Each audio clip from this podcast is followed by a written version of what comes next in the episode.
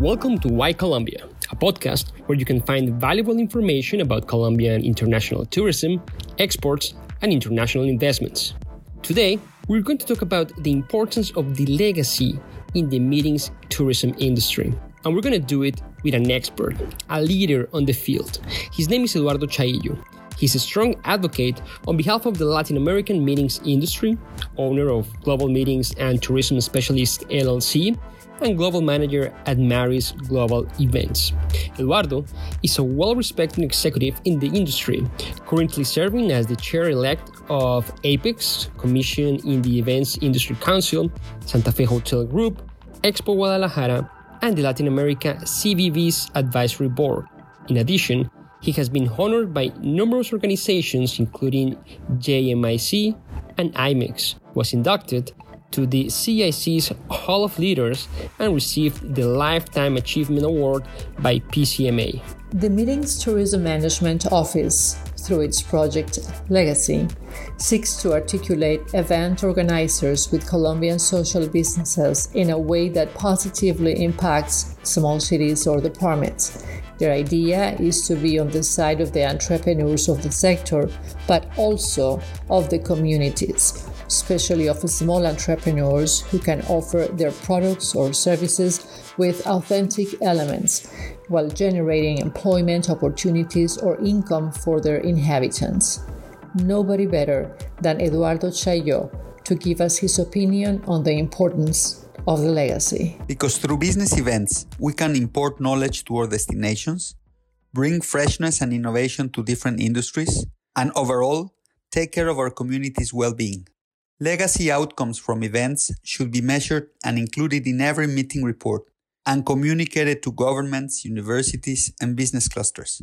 The success of a destination is such when the experience of the participant is equivalent to the quality of life of local inhabitants. The Meetings Tourism Management Office have developed a booklet with general information on 16 Colombian companies and or foundations that are committed to local communities or the environment, seeking to leave a positive impact on the country. Mujeres Artesanas, Sueños de Paz, among of them. The objective as women fighters is to build a better future for themselves, their families, and their community through the manufacture and sale of typical handcrafts made with recycled material. Here is Eduardo on the importance of the legacy events in local communities. From a tourism and purely economic perspective, business events are measured in their capacity to reduce seasonality, increase hotel occupancy, improve average visitor expenditure, or create a spillover effect upon a great array of suppliers in a destination. However, there are broader longer lasting effects and contributions that meetings and conventions deliver to cities, communities, industries, and economies. Being part of the knowledge economy, conferences bring opportunities for career advancement to local delegates, students, and industry academics. Also, events help increase the research capabilities of every host country location. The power of business events to generate financial investment to key industry sectors is also huge. And last but not least, business events represent great opportunities to improve the reputation of the country as a meeting destination, but also in specific fields related to the conferences or even as a place to move to work, study, or just live. So meetings are, in that way, also relevant to attract talent to a country or to a city. Eduardo talks about the participation of Colombians in meetings and the effect on job creation. That is very difficult to know because the impact can be exponential. However, just knowing that more than 4.7 million Colombians participated in all types of meetings in a year, according to the last economic contribution study for business events in the country, gives us an idea of the direct educational and networking impact in the local communities. Coming back to purely economic significance, the business events industry sustains more than 200,000 direct jobs in a year. We also asked Eduardo how many of the foreigners who visit Colombia for events have social responsibility programs in the city they visit. Most of corporations and associations include community service projects in their events, and they want to leave something to the destination where they host their meetings. The type of social responsibility programs vary from those focused in sustainability, philanthropic, human rights, health related, or economic activities. Regarding the contribution study, more than 6,000 meetings held in Colombian destinations included CSR activities in their program. One example of those can be free surgeries offered by physicians attending one of their annual conferences in the country. Other companies or associations just prefer to make a donation to a cause that may be relevant for the receptive community through their respective foundation. Colombia is increasingly consolidated as an attractive destination for the meetings industry not only because of its infrastructure and the added value of its cities, but also because its commitment to the environment and local communities.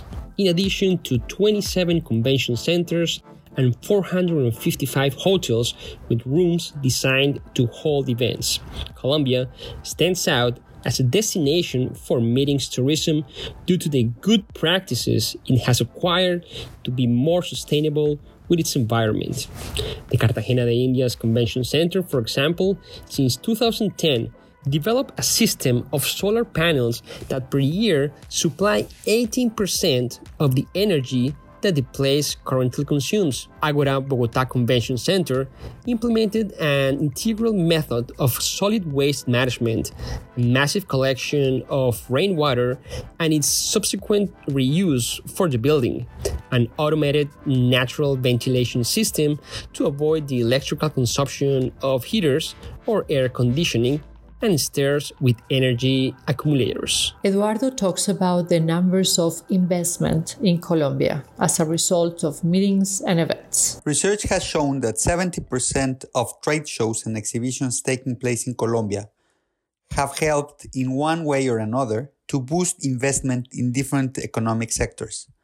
More than 40,000 out of the almost 70,000 events that took place in Colombian destinations in 2018 generated some kind of permanent investment in the country.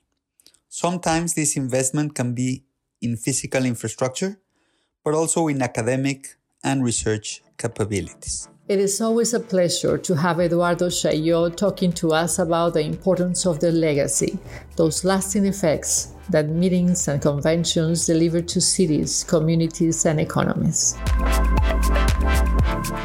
Well, we really hope you like this podcast. If so, let us know. Leave us a comment and share it. This is Why Colombia, special edition about the importance of legacy in the MICE tourism industry. Until the next one.